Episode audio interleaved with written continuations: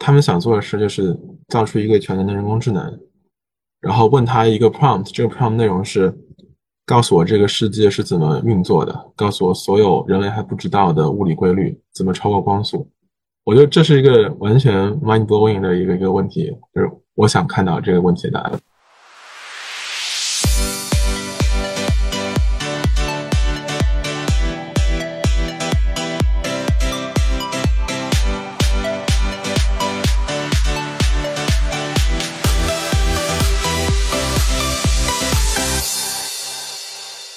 欢迎来到全新对话类出海中文播客《出海相对论》。大家好，我是 J。大家好，我是嘉瑞。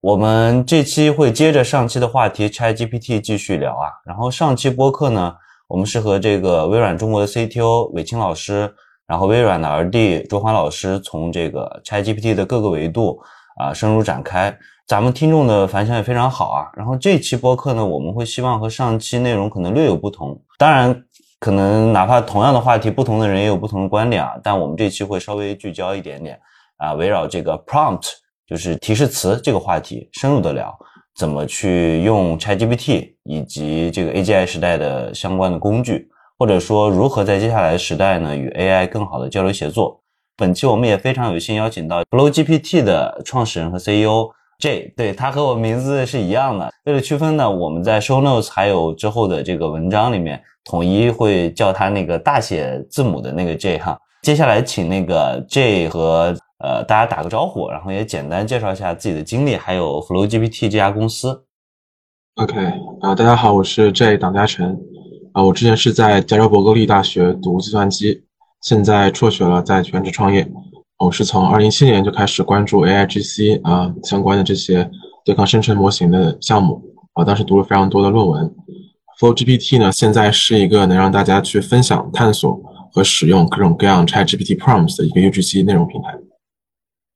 嗯嗯，OK，呃，我先问一个可能有一点点跑题啊，但我个人比较好奇的一个问题，就是你们为什么要叫 FlowGPT？因为 Flow 其实有很多含义啊，就是一个是前面我跟嘉瑞其实也聊到这个一个它经济学的概念，就是 Stock and Flow，库存和流量的概念。那库存是这个静态的价值，是持久的。那流量，呃，相对比就是说它是变化的，它是有时效性的啊。当时我说我希望我们的播客是这个啊库存哈是 stock。另外一个 flow 的概念就是心流。然后正好前几天刷那个极客看到一个帖子说这个现在微软卖的不是效率，而是心流。我觉得有点道理啊，因为包括我们上期话题也聊，就是 iPhone moment，就是因为呃当年零七年 iPhone 出来的时候，早期呃那些用户其实是爱不释手的，一天都在玩。然后现在以 ChatGPT 为代表的这种 AI 的对话和生成工具呢，也吸引了全球各地的用户啊，每天泡在上面不能自拔。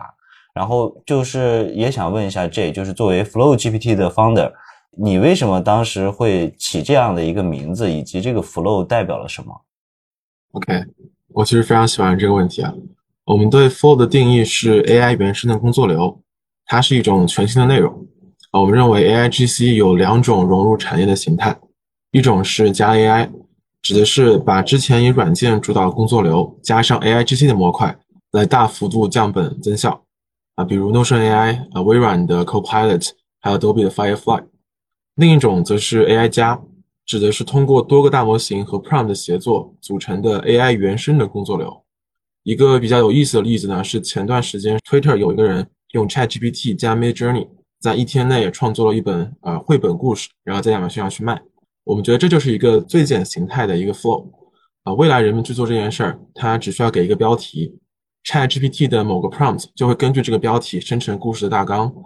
另一个 prompt 啊会根据用这个大纲来生成一个给 Midjourney 用的这个图片的 prompt，Midjourney 会以此生成一些插画，然后后面可能会有一个图生文的这样的一个大模型，用这些插画写了非常多的环境描写。啊，最下面呢是一个多模态大模型，给这所有的生成内容进行一个排版、一个润色，最后输出一个完整的绘本故事的 PDF。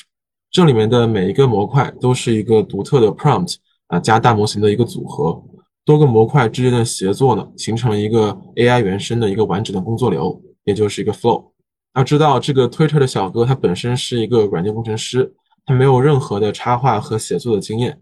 过去做这个事儿至少要三个人。啊，他们分别会用 Word、呃 PS 和 Adobe。现在呢，你只需要会写 prompt，会设计 flow。GPT 它的原意是生成式预训练的 transformer。啊，在 ChatGPT 出来之后呢，它被大家泛化成一个生成器的意思。那么 Flow GPT 代表就是 Flow 这一个内容的主要载体，用户会在上面去创建、探索并使用各种各样的 Flow。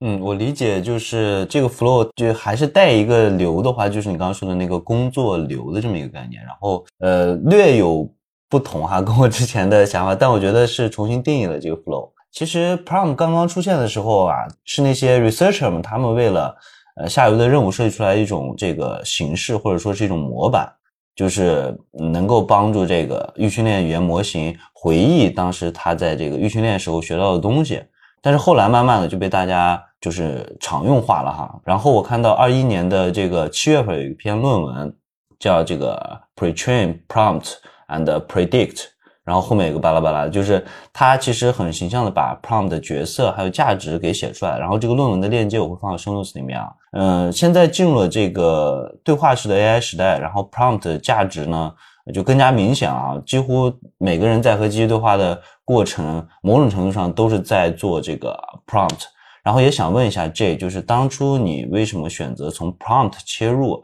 进行这个大语言模型方向的这个创业，然后当时背后的这个思考逻辑是什么呢？对，然后我们一开始做了非常多的观察，看了很多呃 GPT 三时代的一些 App，比如说 Jasper、Copy AI，啊，在 Chat GPT 出来之后，又出来了一堆这样的垂直应用，包括最近 AIGC 有非常多 AIGC 相关的这种 Hackathon，它出来很多项目，啊，在一个网站叫 Futurepedia 上有非常多的例子。嗯，他们其实本质上都是一个个 prompt 或者 flow 的套壳。我自己之前也做过一个 prompt 的一个小套壳应用。我发现本质上我是给几个精心设计的 prompt 做了一个 UI，做了一个交互界面，然后分装成一个产品。对于那些没有自己这种行业独特数据那些或者大模型的这些公司来说呢，他们其实是在出租 prompt 来获取价值。那么问题就在于 prompt 到底是一个商品还是一个内容？我们觉得。它更是一个内容。基于这个内容，你可以展开再多聊一聊嘛？包括之前我听你跟我讲过，说有人在这个 ins 上去卖这个 prompt。对，这就是为什么我们觉得，首先 prompt 这个东西它是需要被啊随时迭代的，它需要随着大模型本身这个版本提升需要需要迭代的。啊，其次 prompt 它其实也是应对，就是它有一个另外一个概念叫做一个解决方案。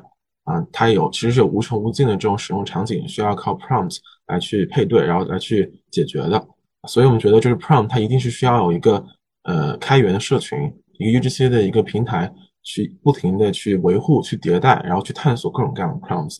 它并不是一个啊，应该被一个这种呃专业的一个平台去自己去创建、自己去运营，然后把它打包起来卖给别人或者出租给别人。因为 prompt 在这个新的对话式 AI 的时代，或者说 AGI 的时代，它是一个入口级的东西，就是人人都会用，然后会成为一个基本的技能嘛。然后群策群力，然后发挥大家的创造力，然后让这个 prompt 这件事情变得更加容易、更加方便。同时，像你们这样的，不管是叫 prompt 社区也好，还是说是一个啊工具也好，呃，发挥它更大的价值，对吧？嗯嗯。然后我进了你们那个。呃，Flow GPT 的官网啊，然后我看到有很多的这个分类和场景，比如说这个一些创业想法呀，然后包括写论文啊，包括简历的编辑啊，包括写博客，甚至是写求职信等等吧。呃，我感觉那个社区其实蛮活跃的，然后我也比较好奇啊，就是呃，Flow GPT 现在上面的这个主流的人群的画像，以及现在大家用最多的 prompt 场景是什么呢？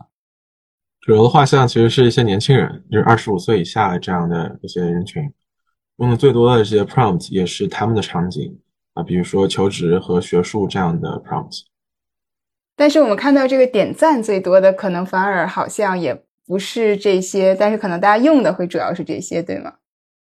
对，对我我最早就是我，因为我之前也出了这个我的 ChatGPT 的公开课，有一个环节专门讲的 prompt，而 prompt 里边大部分的案例。啊，我都是选择的这个 Flow GPT 上的案例啊，然后给大家分享一些 Flow GPT 上的案例，比如说像有一篇叫呃如何不被这个 Elon Musk fire 掉啊，包括怎么去做一个这个 B to B SaaS 的一个创业的 idea，然后直接呢就让他给我生成了一个十页的 PPT 啊，然后主题是什么，然后内容是什么啊，甚至说呢，如果我去 YC 面试，那你能不能给我相关的这种问答呀等等的，包括还有这个 ChatGPT 情人节约会指南啊，这些其实我在做公开课，包括在分享的时候，大家都特别特别的感兴趣啊，然后觉得特别有意思。啊，所以想这个请呃这个 J 来更详细的给我们分享一些呃比较有趣的在 Flow GPT 上的一些案例，包括这些后面的一些详细的故事。呀，我我之前举的那个 Flow 的例子就算一个我觉得非常有意思的案例。其实 Twitter 上有非常多这样有趣的例子，我比如说我觉得最好玩的是有一个 prompt，它名字叫 Hustle GPT，它是让 Chat GPT 变成你的老板。然后你给他一百块钱的本金，然后让他命令你去做各种各样的事儿，命令你去怎么样从零创业开个公司。然后当时那个老哥他就一边去用这个 prompt 一边分享嘛。啊，ChatGPT 是让他做了一个环保主题的这样的一个网站，去卖各种各样的周边的产品。然后 ChatGPT 教他怎么样用 Midjourney 设计这个网站的 logo，他甚至给了 Midjourney 的 prompt，让他直接去放入这个 Midjourney 这个模型里面去。然后他还教他怎么样去写一个网站。然后给了他一部分的源代码，让他很快时间内就把这个网站的各种各样地方都给他搭好了。他然后甚至还告诉他应该怎么样去融资，他帮他做了一个这样的一个融资商业企划书的一个 PPT。然后一周后他真的融资了，他获得一个天使投资人的融资，他现在公司估值是啊两万五千美金。其实我自己在平时做项目的时候也会问呃 GPT 四用写一些 prompt 问他一些创业相关的问题。然后他回答的问题，我觉得非常有水准。对，比如可以分享几个你问到的创业相关的问题嘛？然后也让我们的这个听众和读者的朋友也感受一下。比如说，就是我觉得非常常见会遇到一个问题，就是你下一步该做什么？你现在应该专注于什么事儿？然后当时就可以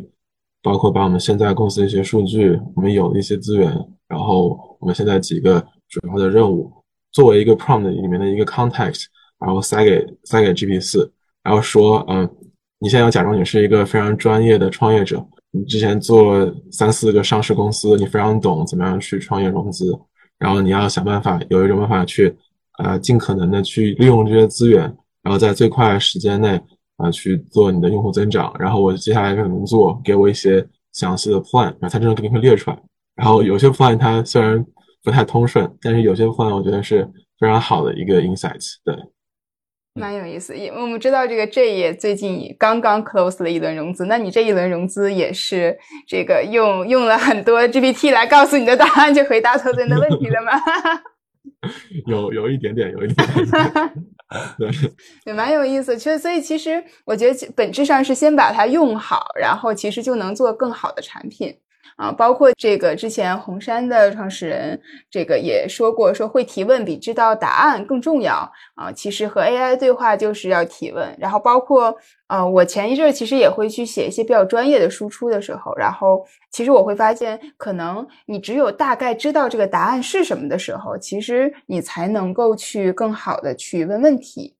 啊，然后在三月底的时候呢，呃，这个 Lex 发布了他和 Sam 的一个对话播客的视频啊，然后他播客里边就问 Sam 说，怎么才能编写和设计一个好的这个 prompt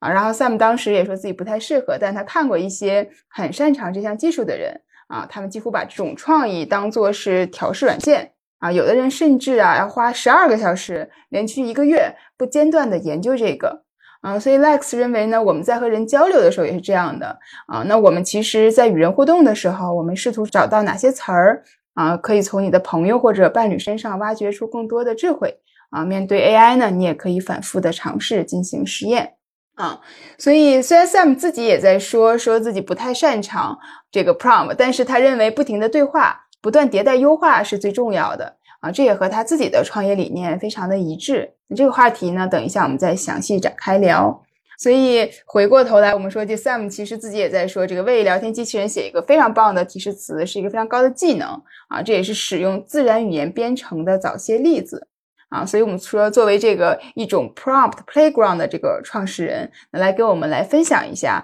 啊，怎么才能写一个好的 prompt？嗯，我我觉得我来分享不够有代表性。啊，我们其实和一百多个每天都会写 prompt 的人做过访谈。我们是真的跟一个花六百小时就去不断优化一个 prompt 的人聊过很多。啊，大家对好 prompt 的定义其实是各不相同的。有人说 prompt 应该更像代码一样变得结构化，有人说 prompt 应该保持自然语言的形态，越简单越好。那我们自己觉得，要写好 prompt，必须得理解要解决的问题，知道好的答案长什么样，也是不断实验，不断在 prompt 内提供更多的规则、限制和信息，啊，不断迭代、不断优化，最终才能获得一个比较好的效果。啊，这也是为什么我们觉得 prompt 更应该是一个内容，因为你有过的问题，大概率啊，另一个人遇到一个一模一样的问题，并且设计一个 prompt 解决了，非常像知乎和 Stack Overflow 上问题和回答的逻辑。不同的是，prompt 这个内容是可以被后来的人不断优化和迭代和改进的。哎，刚才你也讲到和这个呃和这个六百写过六百小时的这个 prompt 的人啊去交流。那比如说这个有一些比较好的 insight 可以跟我们分享一些吗？对他不是写了六百小时的 prompt，他是写一个 prompt 写了六百小时，他花了六百小时时间就会去把一个 prompt 写得更好。那这 prompt 是什么呀？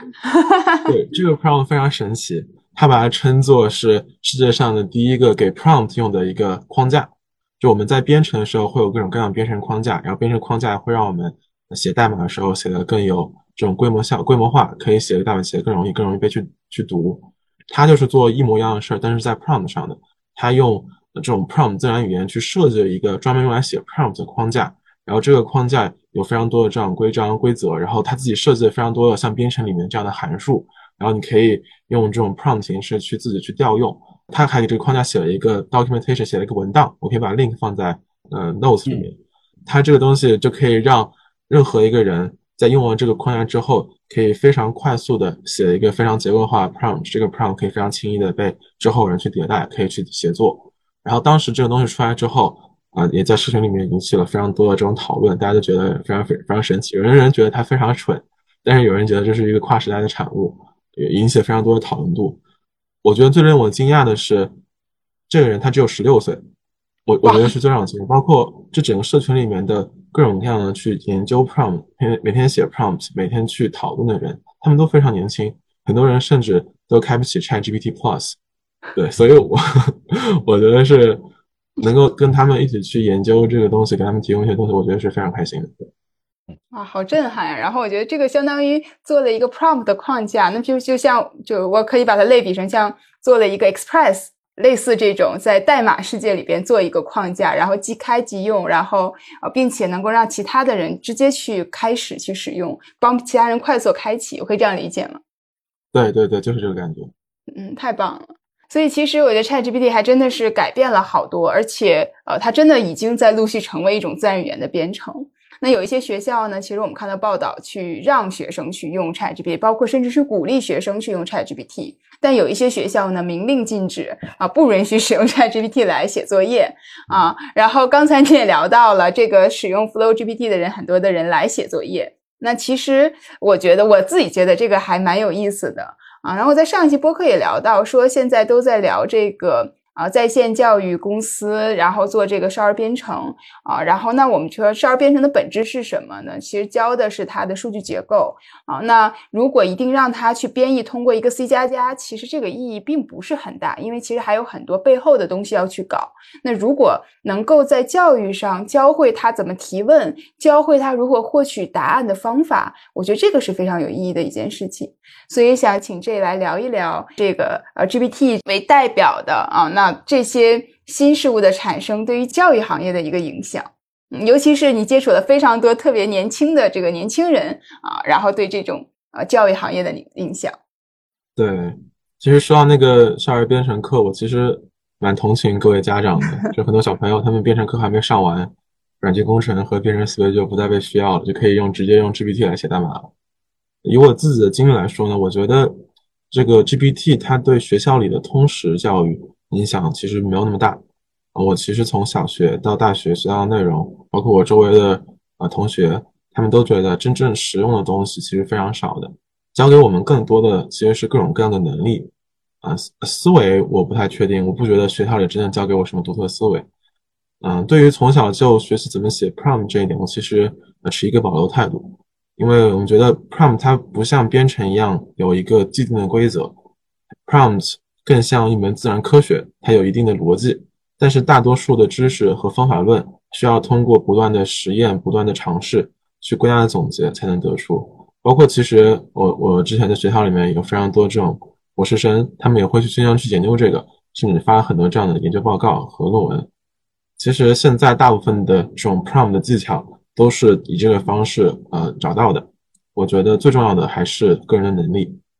那我们其实再进一步聊一聊这个 prompt 的更高阶啊。然后最近呢有几个高阶的一些呃说法，比如说一种呢，哦就是这个思维链，就 chain of thought 啊这个词儿呢第一次提出是在二零二二年的一月，是前任的 Google 大脑研究院的这个 Jason Wei 现在已经加入了 OpenAI 啊，发布了一篇文章聊到用思维链生成更详细的中间步骤啊，并且提高了最终结果的准确率。那它也可以描述一个人思维过程或者逻逻辑，或者换句话说，就是用各种各样的引导词去诱导他。比如说一个问题，你要分几步啊？第一步这两个放在一起，第二步啊那两个放在一起，最后怎么怎么样啊？还有一个呢，就是我们说 prompt 的高阶呢，其实我们在 GitHub 上也看到一个啊特别棒的开源项目叫 Longchain，那很多人都在讨论，我也觉得很有意思。啊，就是相当于告诉一些工具啊，然后再提问啊，比如说你现在有 Google 啊，然后这个我有一个，比如现在有 Python 吧，更好的例子，然后这个我需要做哪些哪些事情啊，然后你告诉我怎么去输入，我怎么去拿到我的输出，紧接着 ChatGPT 会给到一个输入，就有也有点类似于刚才你聊的这个 ChatGPT 加 Midjourney 啊，那我我要生成一个图，你告诉我我的题，我在给 Mid Midjourney 的这个输入是什么？然后他告诉我了结果以后，我们再去做下一步的事情，所以就是相当于用一些工程手段做成了一个 pipeline 啊，去解决一些实际的问题。那所以作为一个 prompt 的这个资深玩家，或者说其实是你应该是访谈了大量的这个资深 prompt 玩家 啊，所以想让你来聊一聊这个呃思维链，包括这个 long chain 这些一些想法，然后给我们也做一些分享和科普。对，这其实。思维链它和 Longchain 的这个 Prompt 链 Prompt Pipeline 它还是有一个非常大的区别的啊。思维链更多是在单个 Prompt 内，通过把这个逻辑链聊清楚的方式去去引导大模型去跟随这样一个逻辑链条，目的是让大模型更好的理解啊，更好的回忆起之前被预训练的数据。Longchain 上的这些 Prompt 链更多的是我们刚刚讲到那个 Flow。目的是构建更大规模、更复杂的工作流，解决更细分、更困难的问题。所以，其实我们之前看到说，包括你刚才分享的这个案例啊，就是我们怎么去创业啊，叫 Hustle GPT。那这个其实它更像你说的这个叫做呃 Flow 啊，更多的其实是这个 Prompt 链啊，然后去去去解决这个问题，是吗？对，这其实像 Hustle 这个 GPT，它就是。上一个 prompt 的输出是下一个 prompt 输入啊，比如说这个人在用这个 prompt 时候，会不断的给到他上一个命令之后给到的 feedback，然后他下一个 prompt 就会让这个呃 ChatGPT 去根据这个 feedback，还有之前之前给到这些呃背景去决定下一步的该做什么事儿。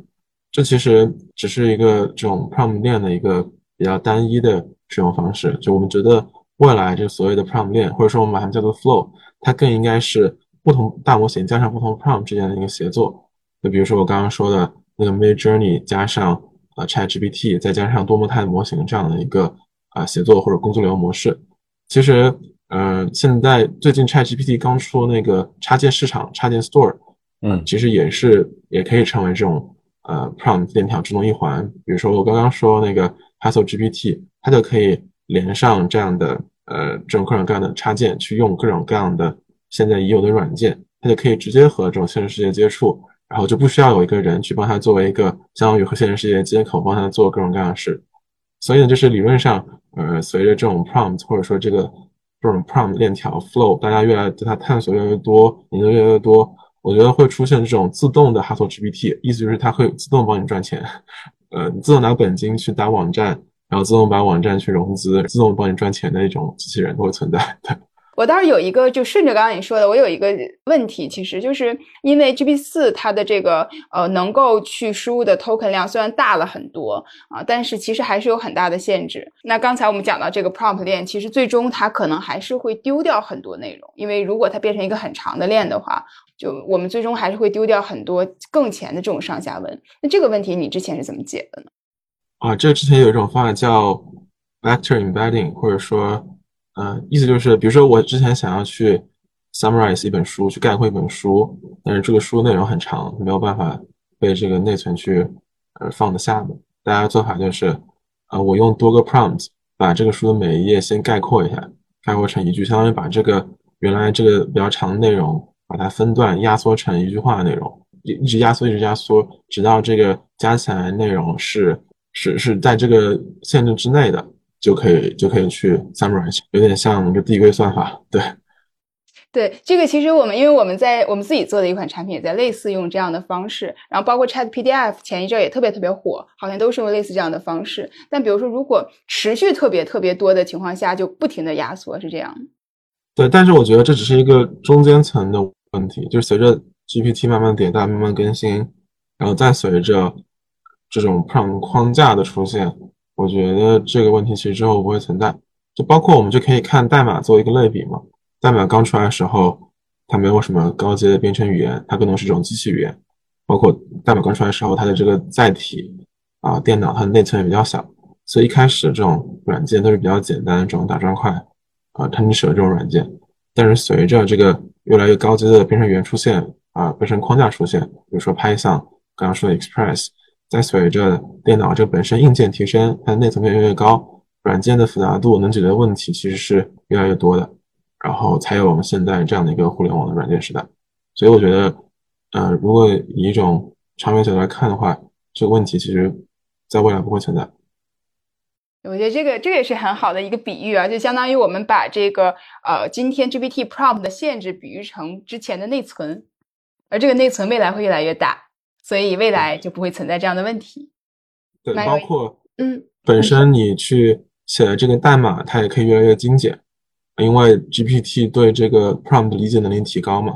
这这个这种理解力提高，更多是这种研究上的这种努力，那种工程上的努力，就是包括刚刚说的那种 prompt 框架，可以让大家写啊更简洁的 prompt，呃，可以把一些经常常用到的 prompt 啊定义压缩成一个个的小的函数。可以在写 prompt 过程中调用。对，刚才我也想到了，就相当于最后会预置一堆函数，呃，然后就相当于出厂就有的一堆函数。对，当然这个框架可能也像我们今天这样有各种各样不同的呃模式，有的是写网站的框架，有的是写后端的框架。我觉得可能之后有的框架是营销行业的框架，有的框架是帮你写游戏的。包括我也看到一些游戏引擎的 prompt 在 GPT 四里面，就相当于。它用文字的模式设计一个游戏引擎，然后你可以用这种预设好的各种各样的函数去搭一个游戏出来。哇，这个也好棒！这这个如果有链接，可以回头也发给我们，我也想学习一下。如果大家感兴趣的话，可以去呃 Discord 里面有各种各样这样的 prompt 被分享出来，Flow GPT 上也有很多。对，嗯，呃，现在有个说法，就是说这个会 prompt 的人，就像早期这个打字机刚刚发明出来时候的那个打字员。当时他们可以胜任新的工作啊，包括现在其实海外像 prompt engineer，呃，我看那个有一个招聘，就是年薪已经到二十五万到三十三万美金了。但是正像打字员当时的那个生命周期一样，就是刚刚这也有说，就是 prompt engineer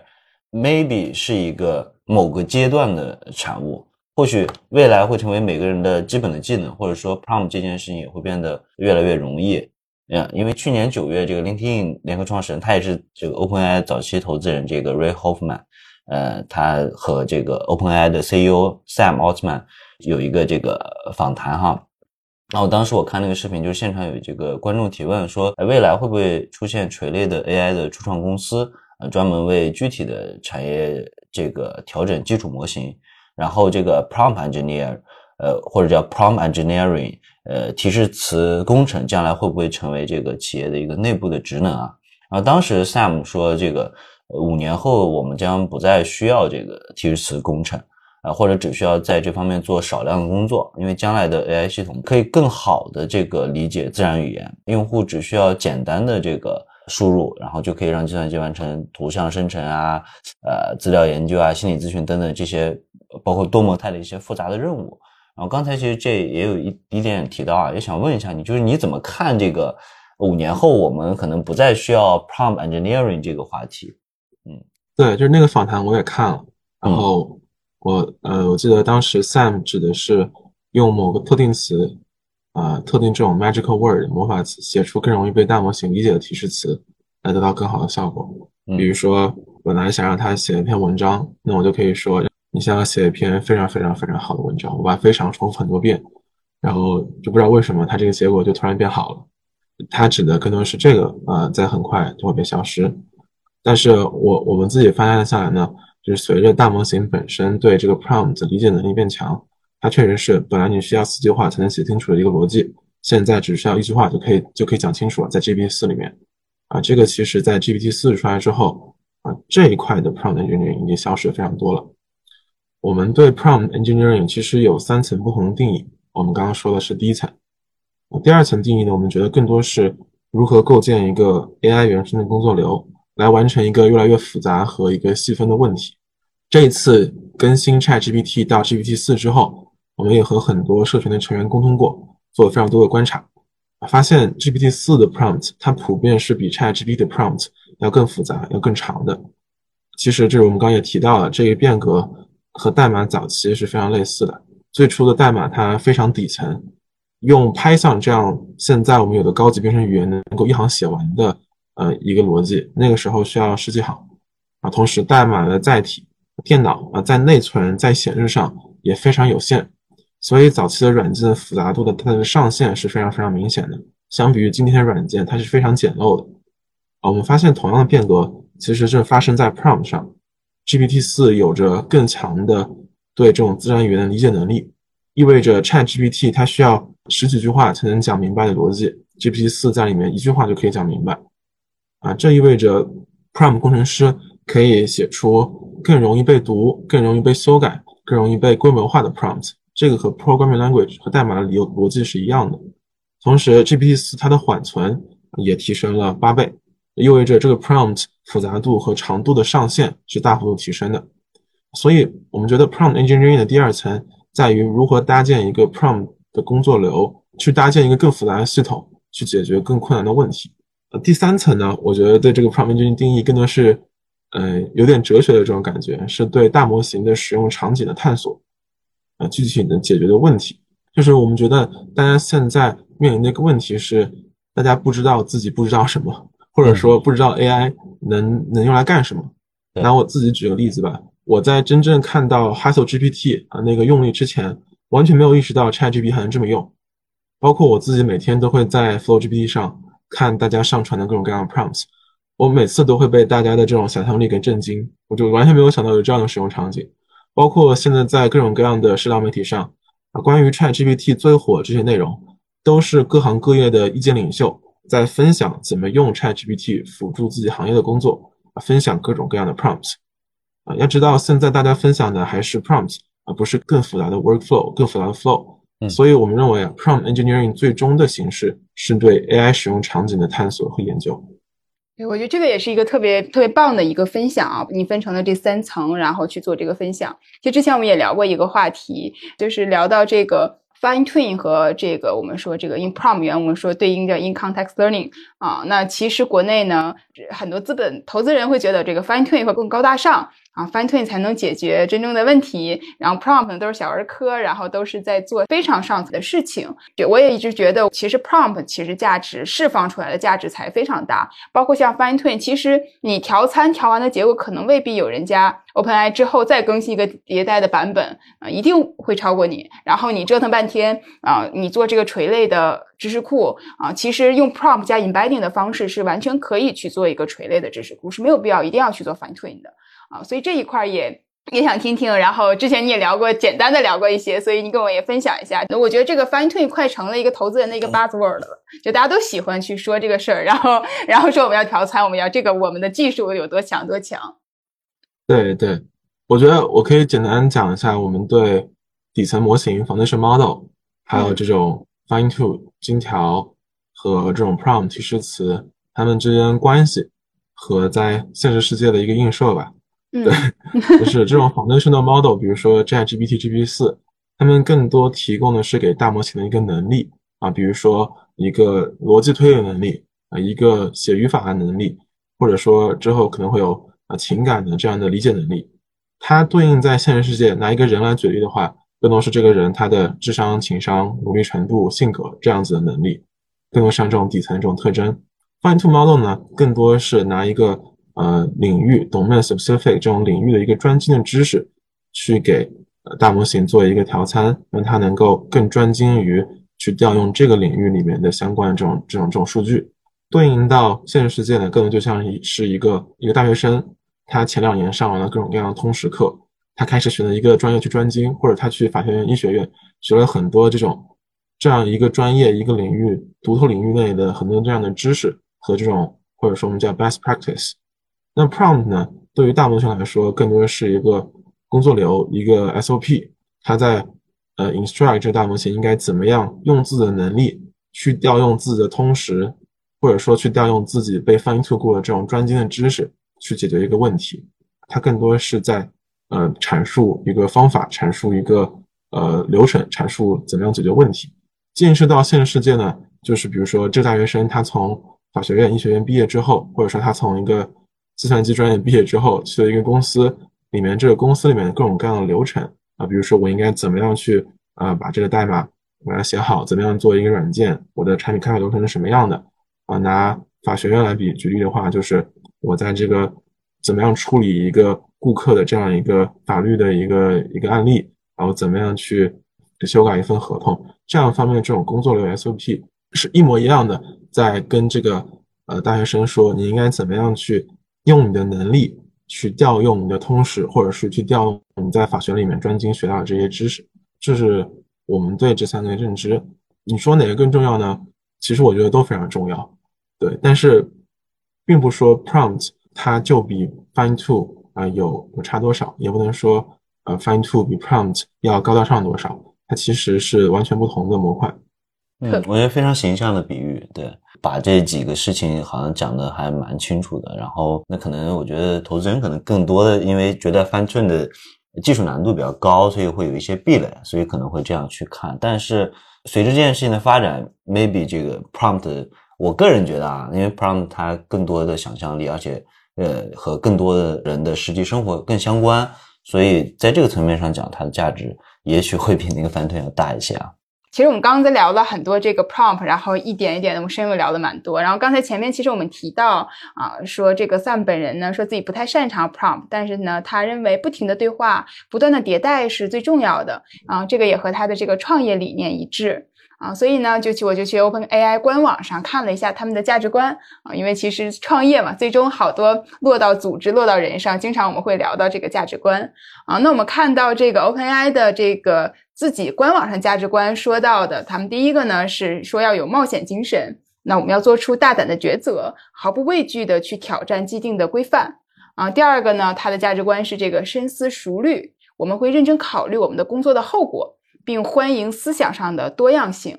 啊，第三个呢，他们的价值观是不虚荣浮躁，啊，说我们不会因为所做的工作枯燥无味而退缩，也不会因为想证明自己有更好的想法而受到激励，啊，然后第四个呢，他聊到这个务实且注重实际影响力，啊，然后第五个聊到了这个合作精神，啊，然后第六个又聊到了这个以成长为导向。啊，就我们相信反馈的力量，并鼓励一种持续学习和成长的心态。啊，昨天呢，我在这个香港大学有一个 GPT 的分享上，主持人问了我一个问题，我觉得特别好，所以反向想抛给这个呃 J 哈，就是 GPT 出现之后，人的优势是什么？以及在 AI 大航海时代，你认为什么是创业公司成功最关键的优势？我觉得我可以先回答一下第二个问题。嗯啊，我觉得无论在什么时代，创业成功的优势都是一样的。你要有非常强的执行力，你需要有去试错的勇气和一个啊适应力。这个适应力可能指的是你面对各种各样的挫折，你有一个坚韧的去坚持坚持做下去的一个决心啊。因为就是我们看到现在比较成功的几个公司，他们一开始做的决策都是反常识的包括我我读过非常多的这种投资人写的这种博客或者这种成功创业者写的博客，他们都会说啊，如果你做的东西是大家都觉得对的，那么你就很大的概率不会成功，因为你会有非常多的竞争者。嗯，只有是那种大家都觉得你做的不对，但是你自己非常清楚你做的是对的时候，啊，才有比较大的成可能去成功。对，因为创业和投资某种程度上都是在赚这个非共识的钱。嗯，对，因为共识就是大家竞争就会比较激烈，然后就是内卷。对，所以我之所以补了一句说，在这个 AGI 的大航海时代，是因为，呃，我认为其实呃，创业公司刚才也讲到了，其实。呃，你比如说你创业有的各种问题，你也可以去问这个 ChatGPT 啊，包括其实编写代码会变得越来越没有门槛啊，包括写一些市场宣传文案也会变得越来越简单啊，所以其实可能，嗯，我会觉得它变得简单也变得更难。啊，变得简单的点是在于，我们说这些东西就我们不需要雇这么多的人了啊，或者是说我们不需要有这么强的组织能力了，因为就我觉得越年轻的创业者，包括我自己走了很多坑，就是你会发现组织到后面就很烦，管理会变得很烦。但是回到说我说它变得更难的点是在于，其实它越来越看的是你是不是一个足够有创意的人，你是不是一个嗯足够有创新性的人，包括你的这个非共识能力啊，更多的还是看创始人希望解决那个问题，他背后的我们说。是愿力和心力，包括这个愿是不是这个足够大？这个这是我我我我说聊到为什么说在 AGI 的大航海时代加了一个这样的一个背景。那刚才你说你先回答第二个问题，那第一个问题你觉得这 GPT 四出现以后人的优势到底是什么？我觉得是在想象力吧。对 这个话题我们待会儿讲。好呀。OK，行，那我们顺着接下来聊这个。创业投资相关话题啊，因为前段时间就是国内的一个投资人，呃，朱啸虎，他他就讲，to B 方向这个国内，因为之前说 SaaS 呀相关的这个投资可能五 maybe 五到十年，但是他现在可能说可能会更久啊，叫漫漫无期，他用这样一个词啊，但他说其实有两个机会，呃，就是在这个 to B 方向，第一个呢是这个细分赛道里的传统企业可能反应会比较慢，那现在新的创业公司可能有一个。颠覆的机会，因为 ChatGPT 极大的提高了这个生产力，然后可以降低现有玩家这个做软件的这些玩家本身的价值。比如说协同管理啊，之前可能几百人协同，现在几十人协同，因为生产力指数性的提高嘛，那无形中降低了协同管理软件的进入门槛，还有这个难度。然后新进入的玩家可能可以通过这个契机。呃，推出一个这个协同管理软件，然后颠覆掉原来的玩家。然后第二个机会呢，他觉得是其实交付的是这个呃最终的服务啊，创业者不卖软件，但交付最终的服务，把这个客户抓在手上，跟随技术不断进步，同时为这个客户提供更好的服务。然后比如说这个电话中心，那一个进入的玩家利用 ChatGPT 做出一个呃电话通信软件，但他不卖这个软件，卖的是最终的这个通讯服务。啊，他雇佣这个百分之十到百分之二十的员工，然后配合使用百分之八十到九十的机器人。那这家公司即便以电话中心现在的这个百分之五十的价格，仍然可以获得六七十的毛利，它的价格杀伤力是非常大的。所以他认为，对中国的企业软件来说，可能 software 呃 enable service 是唯一的一个出路。啊，另外有一个我关注的投资人就是这个 Fusion Fund。还是硅谷的著名投资人啊，张璐，然后他也投了像 SpaceX 这样的超大的呃超好的这个公司，然后他在这个直播中表示呢，人工智能方向的创业前景与技术本身的发展阶段，呃以及应用这项技术的行业是非常相关的。对于已经拥有大量的高质量数据的这个行业，应用人工智能的机会和效率更高，因为他们投资的很多这个医疗公司已经开始和这个 OpenAI 合作。然后他也看到一些落地的应用的商业场景，比如说制药行业和医疗影像行业，呃，推出的第一个生成式的人工智能平台。然后保险、金融、物流和供应链行业也具有类似的高质量的这个数据，非常适合这个人工智能技术的应用啊。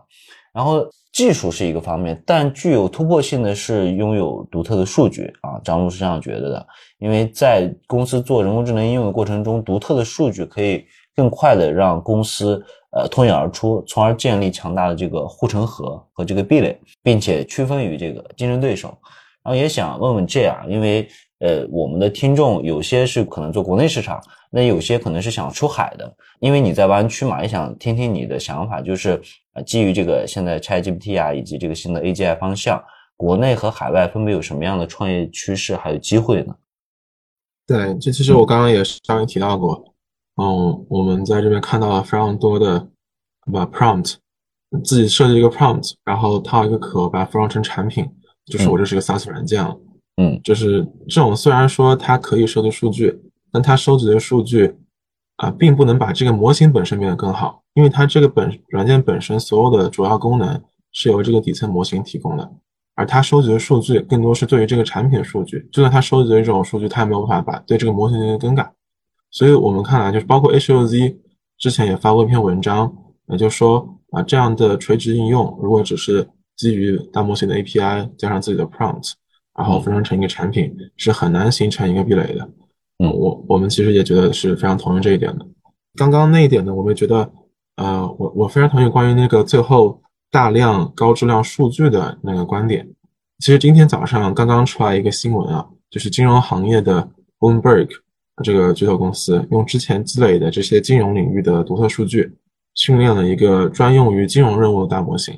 在金融相关的任务上，它的能力还远超过现有的一些模型。我们觉得这样的模型，它会非常快的搭上数据飞轮，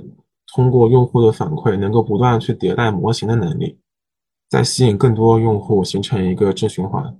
所以我认为，无论国内国外，我们觉得机会有两种。第一种是，如果你有大量的这样的独特数据，行业的独特数据，那就尽快训练并发布一个行业独特的一个大模型，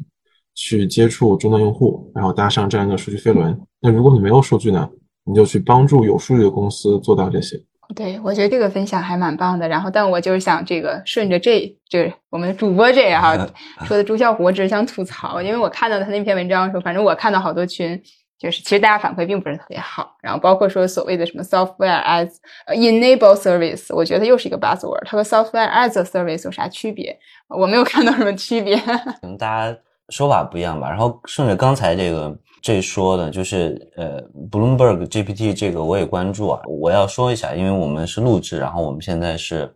啊四月一号，就国内的时间。然后它的那个数据量好像是五百五百亿的参数。对我昨天听到一个观点啊，就是说，嗯，我们现在讲大模型是有两类大模型，一种是那种通用型大模型，比如说像 OpenAI，然后 Google，然后像这种，他们整个要做一个叫 Foundation Model，对吧？就是 AGI 的这样的一个。就是超级大的这样的模型，另外一种大模型可能是像这种几百亿的，它可能没有到千亿级别。就是像这个 Bloomberg，它的 GPT 是五百亿的参数，然后昨天有有人估算一下，它的成本可能也就是呃 million 级的美金，也就是人民币可能也就是一千万左右，就可以训练出一个这样的一个行业的呃模型。然后你把你自己的数据嫁接进去，然后成为一个行业的呃所谓的大模型。对，这个其实是一个，我自己也是认为是一个非常好的一个方向，也是真正说把这个现在这种所谓的大模型或者说这种 AGI 的技术，然后应用到各个行业，从而提升效率的这样的一种方式。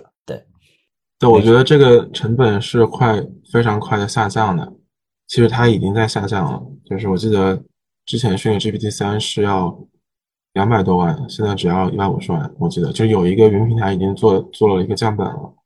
我觉得就是很快，它会到一个任何中小型企业，甚至是个人都有能力去训练一个大模型的情况。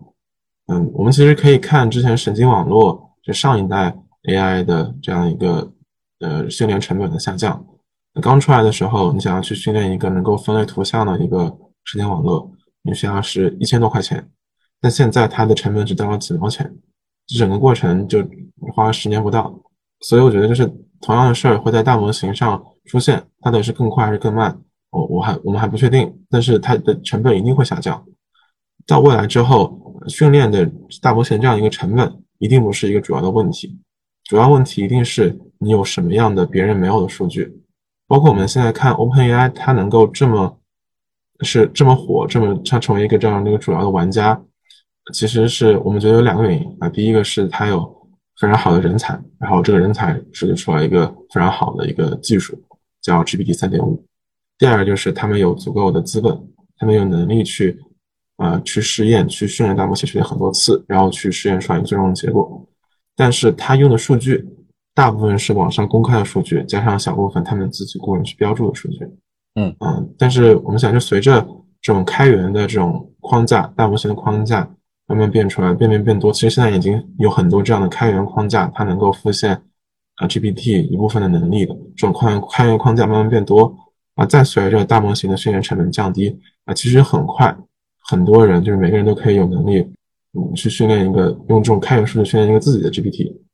那个时候就拼的就是谁有别人没有的数据，谁有这个所谓的数据垄断。你最先呃有这个数据垄断或者最先意识到这个事的人。他可以最先的训练出这样一个大模型，就像 Bloomberg GPT 一样，它可以最先的去面向用户，在面向用户的过程中会收集非常多种反馈数据，能够去迭代它自己的大模型，然后搭上一个飞轮，形成一个非常强的壁垒。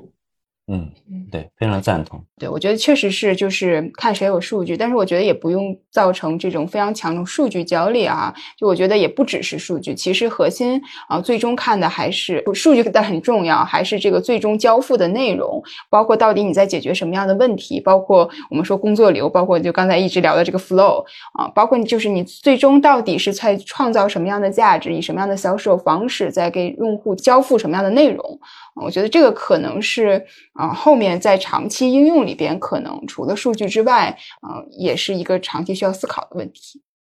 嗯，然后我们追一个热点啊，因为现在是我们录制时间是四月一号，然后三月二十八号，GPT 四发布了两周之后，然后有一份这个 Elon Musk 和上千名科技人士联合签署的一个，就是生命未来研究所发起的。中文叫暂停巨型人工智能实验的这个公开信在网上发布，这个消息非常火爆啊！然后呼吁所有人工智能实验室立即暂停比 GPT 四更强大的人工智能系统的训练，至少六个月。它的详细名单呢，包括这个苹果的联合创始人 Wozniak，包括像图灵奖的获得者约书亚班九，包括像这个。呃，人工智能领域的这个教科书《人工智能现代方法》的这个合著者斯图尔特·罗素，他同时也是 OpenAI 的博士委员会的成员之一啊。也就是说，有非常多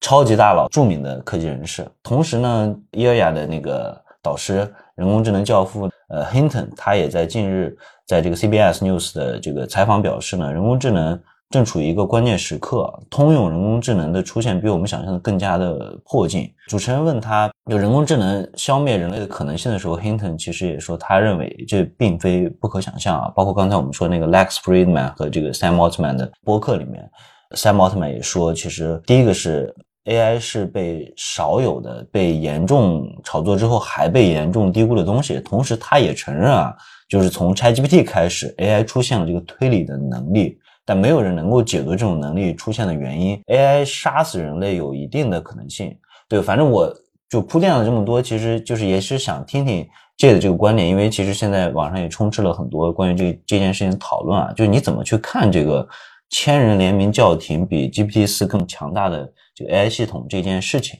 嗯，嗯，我其实觉得就是大家包括我自己都没有准备好来自。AI 的这样的一个快速的变革和更新吧，就是即使在这个行业做项目或者说做投资，他每时每刻都会关注的人，都会感到 AI 科技这种革新速度非常非常快。包括之前我记得有一周，它每天都有一个大更新，然后那一周好像出来了六个非常大的这种这种变革。但是呢，就是当我真正去嗯和这些终端用户去聊、去观察他们之后，才会发现，其实大部分人完全没有意识到发生了什么，完全没有听到就是。有这么大的变革，他没有，他不知道。我记得之前听过一句话啊，叫“大模型界一天，人间一年”。我当时只觉得好笑，我现在觉得这非常应景。对你，因为其实人人都可以填那个联名信啊，呃，然后假设你去填的话，你会签署吗？就你会，或者说你会像那个杨丽坤一样说，我拒绝签署，就你你站哪一边呢？我其实不会签的，嗯，就是我我一直是一个。我觉得 AI 的狂热爱好者吧，我就是想看到底 AI 能做到什么事儿。就哪怕你知道这件事情是有巨大风险的。当时 Sam 也被问过这个问题，然后他当时问过类似的问题，他当时回复就是，他们想做的事就是造出一个全能的人工智能，然后问他一个 prompt，这个 prompt 内容是告诉我这个世界是怎么运作的，告诉我所有人类还不知道的物理规律，怎么超过光速。我觉得这是一个完全 mind blowing 的一个一个问题，就是我想看到这个问题的答案。就是因为我是非技术的哈，所以说实话，我是不知道这件事情它可能带来的所谓的负面的那个效应。但首先，我觉得这这个这件事情蛮扯的，就是你首先你无法阻挡，就这件事情你如何去阻挡，你没有办法阻挡的，而且越去阻挡它，它可能发生的越快。对，然后另外一个就是我想引用那个啊英国科幻作家道格拉斯亚当斯他说过的一段很有意思的话，可能大家也都听过啊。就任何在我出生时已经有的科技，都是稀松平常世界本来秩序的一部分；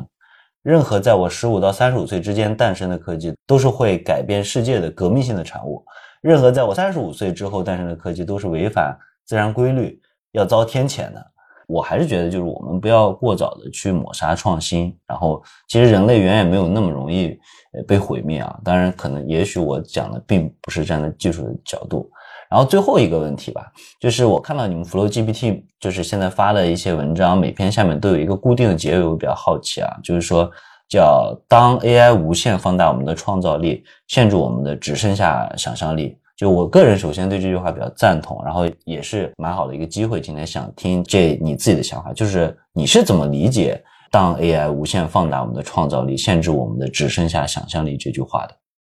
对呃，我对大模型的理解或者它的能力，我觉得它是大幅度降低了呃人们去操纵数据的门槛，也大幅度提高了人们操纵数据的带宽的。嗯，呃，举个例子呢，过去人们想要创作，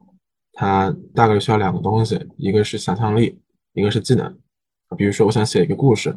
呃，我先想象一个构思，想象一下这故事长什么样，再用写作相关的技能把它实现。比如说，我想做一个 app。我先想象它有什么样的功能，有什么样的界面，再用我的设计和写码的能力把它实现。啊，这个可能不是我一个人，也可以是一个团队。问题就是在于呢，培养这些技能的周期非常长，花费也也比较大，所以我们才会有分工。但是生成式模型出来之后呢，任何人都有了任何行业专家级别的能力、专家级别的技能。我想要去实现任何一个想法，只需要用 prompt 来描述好我这个想法就可以。我这里的 prompt 它可能并不是限于自然语言或者文字，它可以是一个产品的草图，也可以是一段头脑风暴录音，甚至可以是一个演示的视频。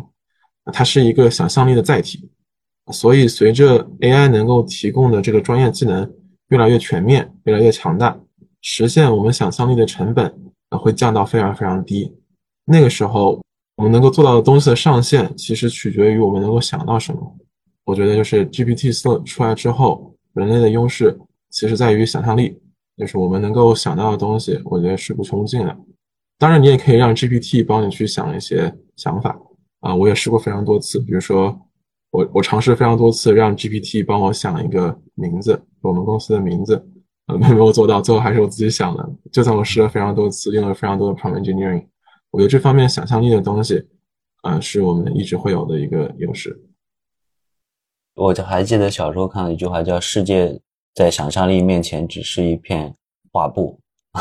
对，我觉得是蛮呼应你这个东西的，因为包括像我们聊赛姆奥特曼这个人，我觉得他有一个特别大的一个特质，就是 think big 的一个能力。我觉得尤其在中国国内，就欠缺这个。也许之前我们受限于呃现有的条件、能力、过去的经历，然后学识等等这些条件，但是。呃，在现在这个包括 GPT 四出来之后，下一个这 AGI 的时代，也许这些都不是限制，而是限制我们的唯一的，就像你说的这个想象力。对对，然后我因为我们最我最近经常会被人问到这个人和机器的关系，然后包括我之前一直在聊，就 AI 与人替代还是共生？那我觉得其实这的这个这个这个想象力的这个这个说法，是我最近听到一个最好的一个一个观点。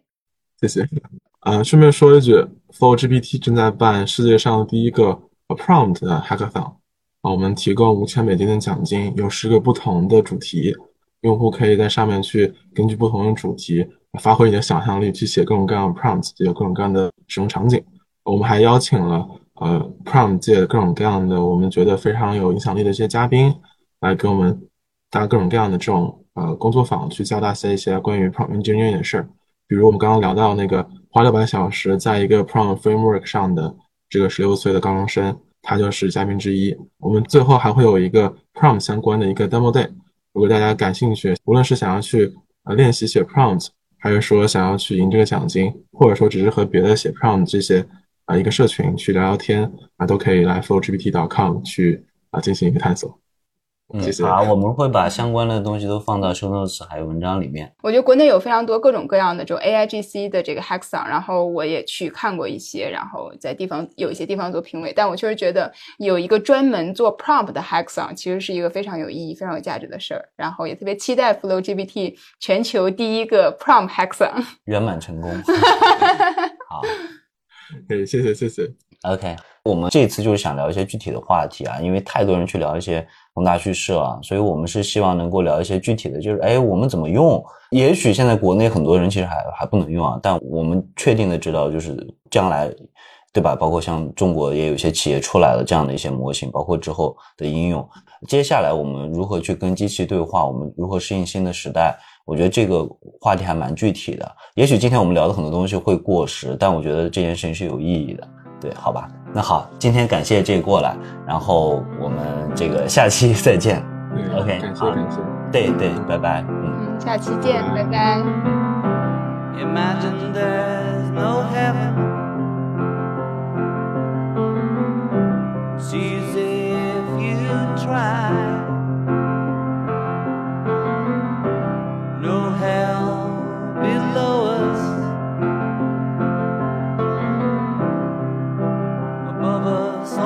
Sky.